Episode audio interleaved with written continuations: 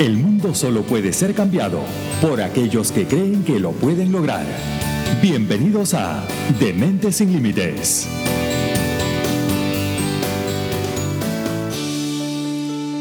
Bienvenidos a Dementes sin Límites, episodio número 8 y estamos listos para compartir con ustedes. Yo soy Angélica González y en redes sociales arroba Angélica. Este episodio llega a ustedes en nombre y gracias a Mentes Sin Límites Institute, donde lo imposible dejó de ser una opción. Visiten su página web www.mentesinlimites.com o comuníquense a través del 801-209-9371 en Salt Lake City, Utah. Y gracias a Jesús Galo, estilista y maquillador profesional. Vayan a su Instagram, arroba Jesús galo con doble L, número 14 y reserven su cita. Recuerden arroba jesús.galo 14 y hagan su cita. Bueno, hoy vamos a hablar un poco de la inteligencia emocional. ¿Qué es la inteligencia emocional? Bueno, es la capacidad de percibir, de expresar, de comprender y gestionar las emociones. Un punto muy, pero muy importante. Esto nos ayuda a comportarnos de una manera adecuada o sencillamente a comprometernos en una situación, pues si no sabemos salir de ello, si no sabemos aplicarla.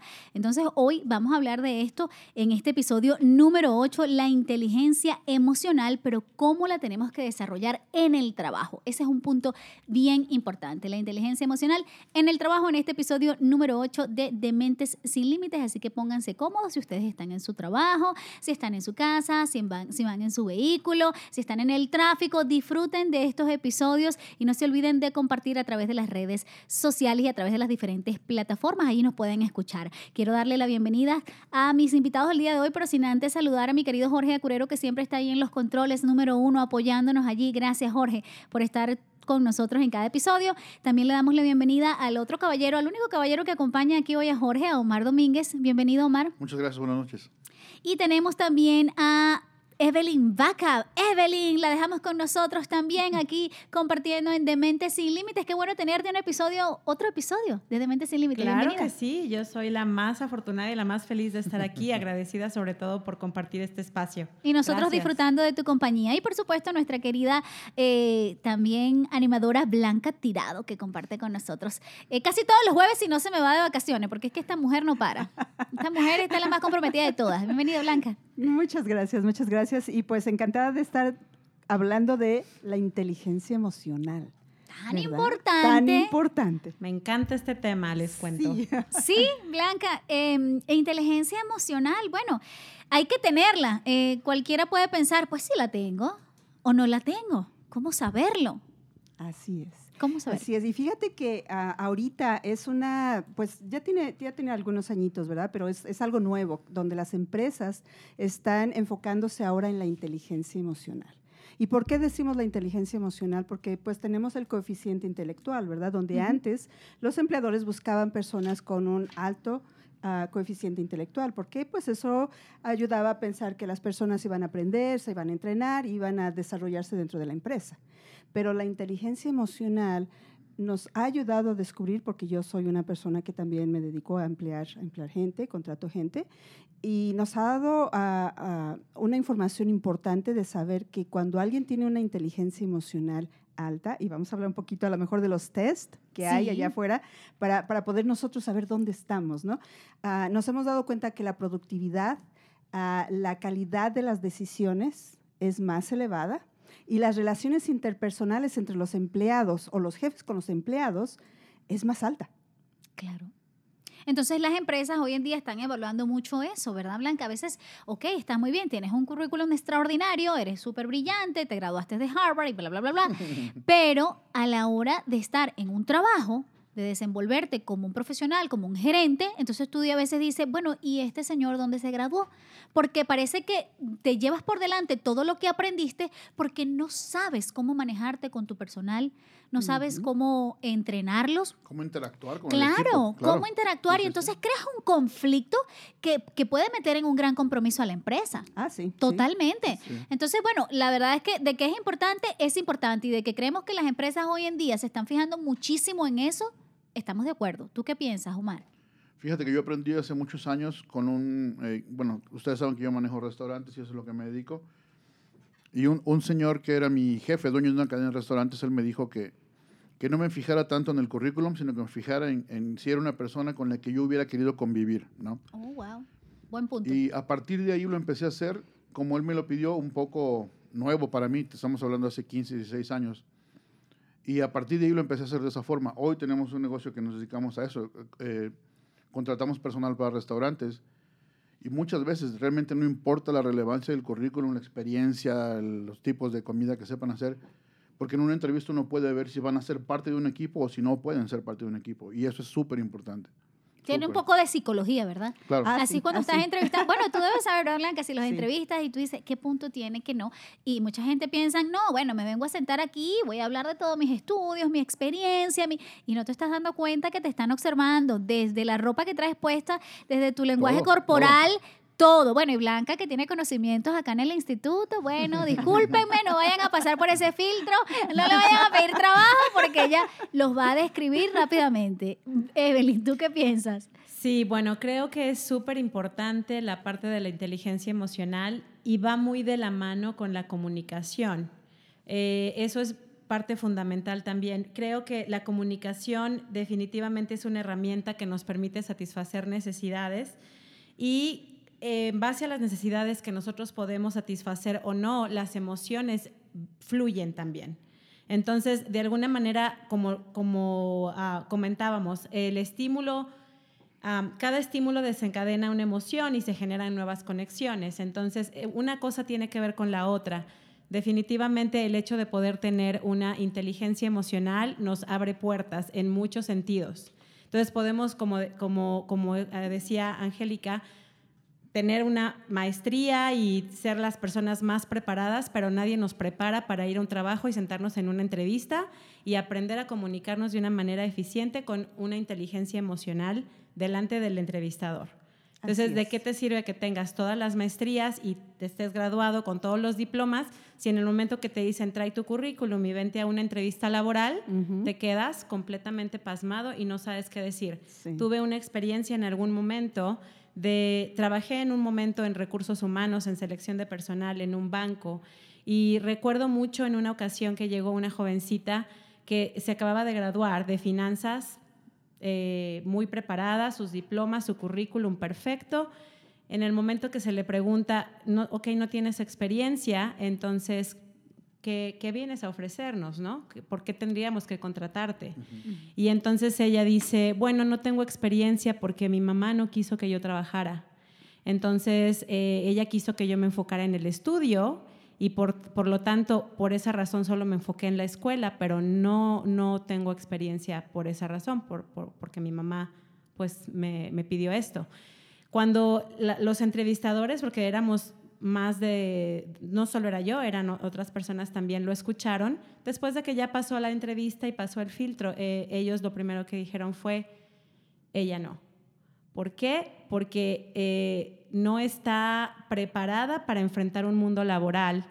Si es que sí está preparada académicamente, pero en la parte de la, la seguridad personal La no la interacción tiene. La resto del interacción en el momento de una entrevista, ¿cómo no, no dices mi mamá no me dejó No, trabajar? y no, Claro. no, ya va, pero a, la vez, bueno, también pienso eso, porque fíjate, ok, ustedes se fijaron mucho en su lenguaje, ¿verdad? Y, y- y tal vez, ok, lo que dijo, pero a veces pasa también, y yo difiero mucho en eso, porque las empresas a veces son un poquito duras y no dan la oportunidad. Definitivo. Porque obviamente si yo estoy estudiando, si yo tengo cinco años en una licenciatura y me estoy graduando, o sea, ¿cómo puedo traer experiencia? No siempre, no Claro. todos los medios o, o diferentes eh, organismos te contratan cuando estás estudiando. Entonces, a veces es como difícil no darle la oportunidad a alguien que quiere brindarse. O sea, para mí eso me parece genial brindarlas. ¿Por qué? Porque a veces son personas que no traen mañas. Y a mí, yo como Exacto. directora o gerente, bueno, me tocó gerenciar también un departamento de, de- de finanzas. eh, y yo decía eso, decía, ok, puede que no tiene experiencia, pero eso también hay que verle el lado bueno. Si emocionalmente se ve estable Ajá. y la persona no tiene experiencia, ¿por qué no darle la oportunidad? Porque si no, ¿cómo ella va a crear eh, una cartelera de experiencia si no le damos la oportunidad? Ah, no, es que estás recién graduada. Y tú dices, bueno, pero déjame trabajar, se demostrarte lo que Claro, yo sé. Exacto. Y el tema no era Claro. ese, no era la inexperiencia, porque Era su- nadie se quejó de su inexperiencia. Sí. Había muchos jovencitos que empezaban en cajas, Sí. como Claro. allí ah, contando el dinero y todo lo demás. Ese no era el problema. El problema es cómo ella expresó su Sí. inexperiencia. Entonces, te puedes dar cuenta que hay un tema emocional, falta un de apego. Vieron que no funcionaba emocionalmente con, con el resto, ¿no? Para lo que Exacto. Entonces, Mm. eh, laboralmente no funciona, bueno, entre en, en la psicología laboral y todo Sí. esto, eso te dice mucho. El hecho de hablar de mi mamá no me dejó trabajar. Exacto. ¿Con qué yo hubiera omitido esa parte? Decir Pero- simplemente no tuve, el- no, Claro. No tuve necesidad escuela, de ¿no? trabajar, Sí. pero pude- no sé. Pero no muchas podía omitir porque precisamente Hay eso era lo que ella no tenía. O sea, ella no tiene esa inteligencia emocional. Exactamente. Entonces es imposible que ella lo omitiera Mira, porque yo- yo- simplemente no lo tenía. Yo te digo una cosa, yo pienso que esto tienen que incluirlo en las materias, ¿no les parece? Completamente. O sea, esto. Dios mío, a veces, ok, sí, de acuerdo, hay que aprender de todo un poco, pero por favor, educación emocional, ¿Sabes inteligencia qué? emocional, programación neurolingüística, dediquen una asignatura, por favor, unas Ya horas. está pasando, ¿eh? No, Ya ya está pasando, bendito No, Dios. ya está pasando en las, en las Le va a tocar a mi hija. universidades. sí, en las Cuando mi hija universidades. estudie. ah, yo, yo apenas ah, me gradué de am, ah, Business Administration apenas hace dos años. No tiene mucho, tres años tal vez. Y ya están dando esa clase de inteligencia Es que es emocional. necesaria. Incluso Incluso. las empresas, las empresas también ya tienen ah, ciertos ah, guías de entrevistas donde uno ya tiene esas preguntas para identificar si esa persona tiene eh, la inteligencia emocional. Wow. Y además también ah, hay una, una forma nosotros de, de saber si las personas la tienen o no, es eh, el, el desarrollo que tuvieron o el, el comportamiento que tuvieron en sus trabajos anteriores predice el comportamiento que van a Que va a tener tener. en la empresa si uno los contrata. Entonces, esas preguntas que uno hace, que claro, tienen que ser legales porque hay también Claro. un temario de, pre- de Claro, preguntas sí. legales, Ujú. cosas Sí. que no se pueden preguntar en Estados Unidos, Ujú. Ah, pero podemos saber si esa persona lo tiene. Y la razón por qué nosotros buscamos personas que, que tengan esa inteligencia emocional, todo el mundo tiene derecho a ser desarrollado y todo, es porque a veces cuando no la tienen traen conflictos tan grandes que la productividad baja Claro. y las relaciones interper- interpersonales con los empleados es muy difícil como, complica como todo. manager. Sí, Se sí. puede aplicar, Completamente. afectar mucho a un equipo de trabajo, mucho, mucho. Claro. O sea, puede ser un, puede volverse un elemento que, que complique el trabajo en lugar de colaboren que todo salga bien, ¿no? Ujú. Ahora digo yo, ¿todas las empresas sí lo están aplicando? ¿Los test? No todas, No ¿verdad? creo que en todas. Bueno, en- yo pienso que en, en la mayoría de, por ejemplo, las que implican una interacción con, con gente, incluso entre los mismos empleados, sí las aplican, porque ahí tienen que darse cuenta en qué nivel de emocional vienes y, y- y qué, qué vas a aportar, si vas a hacer aportación o no para la empresa, ¿no? La mayoría de las veces es por ah, posiciones específicas Ujú. y críticas, por ejemplo, en management, en gerencia, en direcciones. La mayoría de las ah, empresas tienen esos test. Yo sé que tú no lo puedes decir todo, pero Blanca es especialista, pero como estaba diciendo, ella contrata personas y sabe un poco. Eh, no nos digas todo, ¿verdad? Porque obviamente no se puede, pero eh, algún de pronto, un dato que tú le quieras dar a las personas, mira, mm, te pueden preguntar esto, o qué les recomiendas, cómo, qué puedes leer, qué video, qué libro, o algo, algún Claro, consejo que tú Claro, tengas. eso es, eso es bien importante. Yo lo que les digo a las personas, ah, sobre todo si son amistades mías o alguien que yo quiera ayudar, alguien que está haciendo coaching, ah, les digo, primero prepárense para una entrevista. Una, una persona tiene que venir preparada a una entrevista, ¿verdad? Entonces, cuando ellos se preparan y ven ah, la descripción de puesto, ven el perfil que está buscando el empleador. Eso es bien importante porque esa es la parte técnica, ¿verdad? La- la- el conocimiento ah, que tienen que saber acerca de la posición. Y la segunda es, cuando tú vas a una entrevista, el empleador lo que quiere saber es qué vas a aportar tú a la empresa, Ujú. no qué vas a Exacto. agarrar de la empresa, Ujú. no qué vas a Exacto. obtener de la empresa. So, Claro. Tú piensas qué puedes ofrecer a esa empresa. Ok, bueno, ahí tienen eso porque ah, es muy fácil decir, ah, yo voy, ya sé lo que voy a decir, ya investigué de la empresa, la empresa tiene tantos años y, bla, y van a lo básico. Entonces, cuando empiezan a hacerte esas preguntitas, te quedas ahí como, wow, atrapado y dando vueltas en el círculo. Así que tomen ese consejo a prepararse bien porque obviamente es súper importante. Y bueno, si van a un puesto bien alto, pues con mucha más razón. Claro. Claro. Fíjate que en nuestro podcast de la semana pasada estábamos hablando de las emociones, ¿verdad? Sí. Y muchas veces pues uno dice, ay, yo soy muy emocional. Hay veces que se les dice hasta a las personas, you're a drama queen, ¿verdad? Sí. pero hay formas de, de saber uno dónde está y cómo desarrollarse. En el Internet pueden buscar varias, hay varios este, websites donde pueden buscar test gratis, Evaluaciones, ajá. evaluaciones gratis para saber dónde se encuentran en su inteligencia emocional. Y, y, pues al saber ahora que las empresas están buscando eso, yo se los recomiendo. Vayan, tomen uno de, esos, ah, de esas pruebas, ah, vean dónde están emocionalmente y el instituto, el instituto ofrece excelentes herramientas para venir y trabajar en esas partes donde a lo mejor tenemos nuestras imperfecciones de carácter. Sí, porque todos tenemos debilidades, estamos fallando en algún punto y bueno, ¿por qué no eh, tratar de corregirlo? Porque yo creo que venimos al mundo primero a eso, a ser felices, segundo a encontrar la mejor versión de nosotros, porque bueno, vamos a tener una sola vida y yo creo que tenemos que aprender todo lo que podamos y, y ser mejores cada día. Entonces, bueno, vamos a invertir en eso también, en que estamos fallando. En Y sobre todo test. entender también que esta vida es de entrenamiento y el entrenamiento no termina nunca. O sea, no es porque claro. terminas un, un- terminas un curso o terminas una clase y dices, ya, me gradué. No, ¿qué sigue? Porque en realidad esto no se termina hasta que se termina. Así Entonces tenemos que seguir Cierto. adelante. Cierto, sí. Estamos dando vuelta en la rueda ahí queriendo aprender, aprender y más y más. Y es que se despierta ese gusanito, porque bueno, hay gente que le encanta, le encanta estudiar y le encanta aprender y hacer más cosas. Pregunta, eh, ¿hay gente que no tiene eh, inteligencia emocional o tiene muy bajo nivel de inteligencia emocional? Tiene muy bajo. ¿Sí? Bueno, yo muy creo que... No la que- pueda desarrollar. ajá, yo creo que, o sea, como empresa uno no lo puede medir. No puedes medir esta persona es un 10 o un 9 o No, un pero si 7. sabes lo que tú dices, tú dices, esta es una Pero los dramática, test esta trae ayudan, ¿no? problemas. Los test ayudan. Claro, los Sí, test sí. ayudan, claro, pero lo que yo saber. decía no es un número, Mm. ¿verdad? Es un comportamiento. Mm. Entonces, lo que las empresas buscamos, porque soy parte de una, es el comportamiento anterior va a predecir el comportamiento futuro. Yo te puedo decir personas que he entrevistado, por supuesto, sin decir nombres, ¿verdad? Ah, que llegan y me dicen, yo lo único que quiero es un trabajo. ¿ok?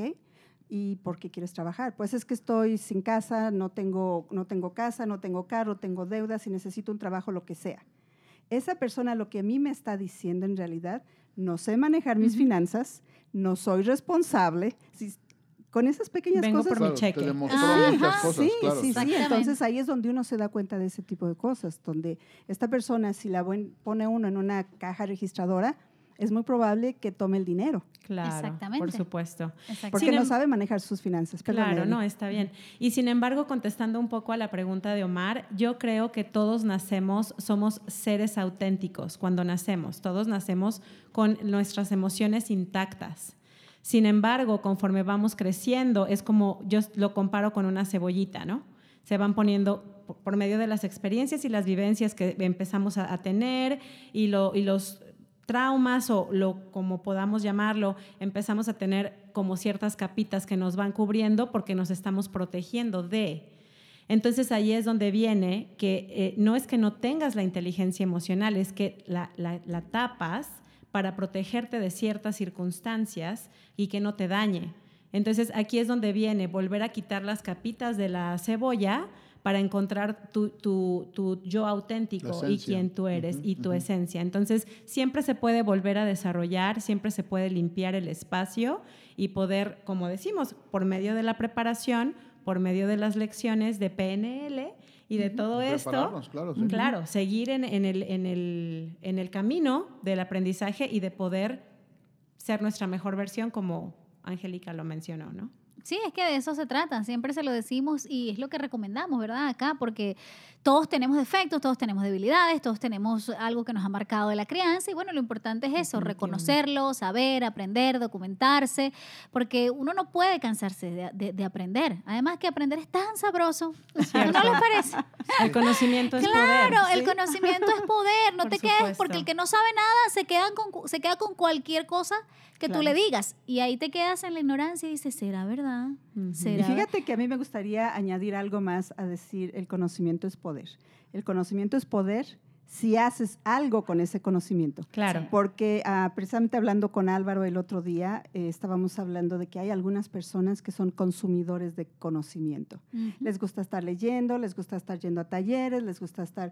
Todo, se pero al meten en final todo. no hacen nada Pero con no lo lo que aprenden. práctica, Claro, claro, sí. claro. Y es que el conocimiento no es conocimiento hasta que no se comparte, porque si, como dices, te lo guardas, Ajá. Y se no quedó, lo aplicas. Evelyn. O sea, se, se meten en 20 mil cursos, me gradué de esto, me gradué de esto, me gradué de esto. Ajá. Y basta que los escuches hablar o simplemente los ves y dices, ¿en no serio? hablan, ¿Por dónde pasaste? O no hablan. O no hablan. Lo tienen ahí Sí, solo. tú dices, entonces así no sirve. La idea es que Correcto. tú aprendas, pero lo apliques en tu vida, porque si no, entonces, ¿qué estamos haciendo? Bueno, es dinero perdido totalmente, ¿verdad? Cada quien administra sus cosas como quiere, pero la idea es eso, la idea es que nos quedemos con algo, que lo podamos llevar a otras partes, compartir y que el mundo sea cada vez mejor. De eso se trata. Blanca, tú tienes otros consejos por ahí. que Claro me- que sí. Fíjate que ah, otra, otra situación que a mí me ha tocado ver es cuando las personas están en un estado de estrés, por alguna razón, dijéramos, dijéramos un cliente que llega y está gritoneando y quiere que se le devuelva su dinero y quiere cosas que no, que no van dentro de las políticas de la empresa. Y, y el manager que lo va a atender está en un nivel de estrés. Si esa persona no tiene esa inteligencia emocional y no sabe manejar sus emociones, se paralizan y no piensan no piensan. Y a veces llegan hasta un ah, altercado con el cliente o toman malas decisiones o se alteran. Y eso es por, por la razón que las empresas quieren las personas, que las personas tengan esa inteligencia emocional. Porque a la hora de tomar decisiones críticas en un negocio, tienes que tener a veces la cabeza fría de decir, ok, esto está pasando, reconocer, tu- a veces tenemos que tomar la pausa, a veces Sí. la pausa y es importante Sí, hacerlo, también. el reencuadre, El también. reencuadre, claro. Ah, para quienes no están familiarizados con, con ese- estos con términos, esos términos de PNL. de PNL pueden venir al instituto y ahí los van a aprender y esas son unas herramientas Y tremendas. vaya cuando que estás- funciona, ¿no? Ajá. Sí, Sí, Sí, sí. Cuando estás en un nivel de estrés muy fuerte, la pausa, haces una pausa, respiras, te quitas del momento, es a veces en segundos. Y entonces tomas, tomas la, la, este, la- el control de la situación. Les voy a compartir una Y situación. ya va, pero quiero preguntarte Ajá. algo porque se me vino algo muy importante ahorita a la mente y tú como directora lo puedes decir. ¿Qué pasa cuando en este sentido el empleado tiene inteligencia emocional pero el manager no? Y tú dices, ¿qué haces? Es un conflicto. Eso es un conflicto. Claro. ¿Cómo lo Sí. manejarían Seguro el empleado va a terminar siendo el jefe. Ah, claro, es una locura. Y tú dices, no puede ser. ¿Cómo llegó este señor acá Claro. si no sabe sí. manejarse? ¿Te ha pasado eso, Claro. Blanca? Sí, sí, fíjate empresa? que sí me ha pasado. Ha, ha habido situaciones en las que ah, yo he entrado en alguna empresa eh, o recibido alguna tienda, porque a veces pues hacen ah, Cambios. cambios en las tiendas y me ha tocado tener managers que yo digo, pero ¿cómo? Entonces yo lo primero que hago es, porque parte de la inteligencia emocional es tener empatía. ¿verdad? Entonces claro. yo digo, bueno, ¿de dónde viene este manager? ¿Por qué se está comportando así? ¿Qué es, qué es la parte donde, donde esta persona se puede desarrollar? Porque se puede desarrollar, la inteligencia emocional se desarrolla también, se entrena. Entonces, aplico la empatía con ese manager, aplico el, el- la- la- el intercambio de, de- de que él sepa o ella sepa dónde están y dónde están fallando y cómo los ven sus empleados. Y cuando ellos se dan cuenta de eso, de, de- cómo los ven los empleados, de cómo los ven las personas que están trabajando para ellos, entonces dicen, ah, yo no sabía, porque muchas veces ni siquiera se dan cuenta, Angélica. Y entonces ahí entra un punto importante que yo defiendo a capa y espada, la comunicación. Claro. Porque creo que la comunicación es la única herramienta que te permite satisfacer las necesidades. Y cuando nuestras necesidades son satisfechas, entonces experimentamos emociones. Así Y lo es. mismo pasa con los, con los clientes o los empleados. Ujú. Entonces, una comunicación efectiva siempre te va a llevar a un buen resultado. Efectiva. Claro. Y fíjate, para tener esa comunicación efectiva, ah, Evelyn, es, es importante conocerte a, tu mi- a ti mismo, como decíamos en el podcast anterior, que el autoconocimiento, pero también conocer a las demás personas. Si darte la oportunidad de hablar con ellos, de conocerlos, de saber quiénes son, de dónde vienen. Muchas personas ni siquiera fueron a la escuela, ¿sí? Y entonces eso crea un conflicto, porque es un conflicto cultural y educacional también. Y yo creo que también ahí, Blanquita, eh, sería muy importante observar, ¿no? Claro. Que a veces el lenguaje Corporal. corporal te dice más que las mismas palabras. Así es. Entonces, aunque no lo conozcas, por, por medio de la observación y el lenguaje corporal de esa persona, tú puedes saber. Hay Así manera es. de saberlo. Claro, claro. Muchas veces incluso, aunque no lo tengas de frente por teléfono hablando, nosotros hacemos muchas entrevistas por teléfono y te das cuenta, alcanzas a sentir y, y buscamos la forma de hacerlos hablar para que saquen su personalidad y ahí se da uno cuenta, no, pues esta persona no, Ujú. no va con donde yo lo quiero poner. A lo mejor funciona en otro, en otro En otra área. ámbito, en otra área, pero para esta no.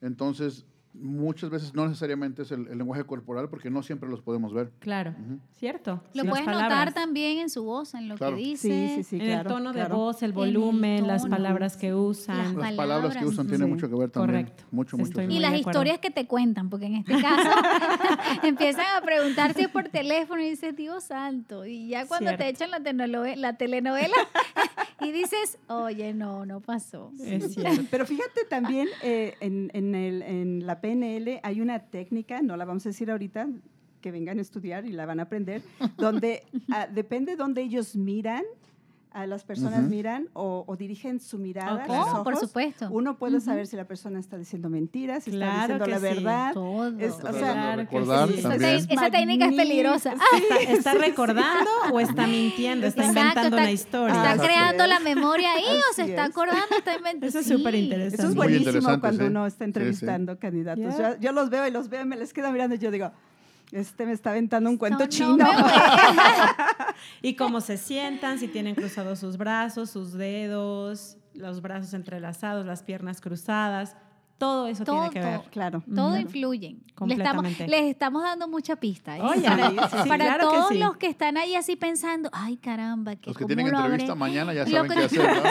Sí. O los ayudamos o los Sí, pusimos más sí, sí, sí. nerviosos. O le echamos a perder la entrevista. No, no, no. Nosotros No, más no, bien les vamos nada. a ayudar y para eso estamos aquí. Claro Todos los sí. jueves traemos un tema diferente. Estamos compartiendo nuestra experiencia también y mucha información para que usted allí todos los jueves aprenda algo, porque eso es lo importante. Queremos que aprenda, que usted no se vaya. Estos 30 minutos que usted nos escucha, 30, 35 minutos, además de alegrarse, usted que aprenda algo, llegue a su casa. Oye, ¿sabes que escuché a estas cuatro mujeres y a estos hombres allá hablando y decían cualquier cantidad de cosas? Pero bueno, aprendieron algo con nosotros y eso es bonito. Y si lo aplican, muchísimo mejor.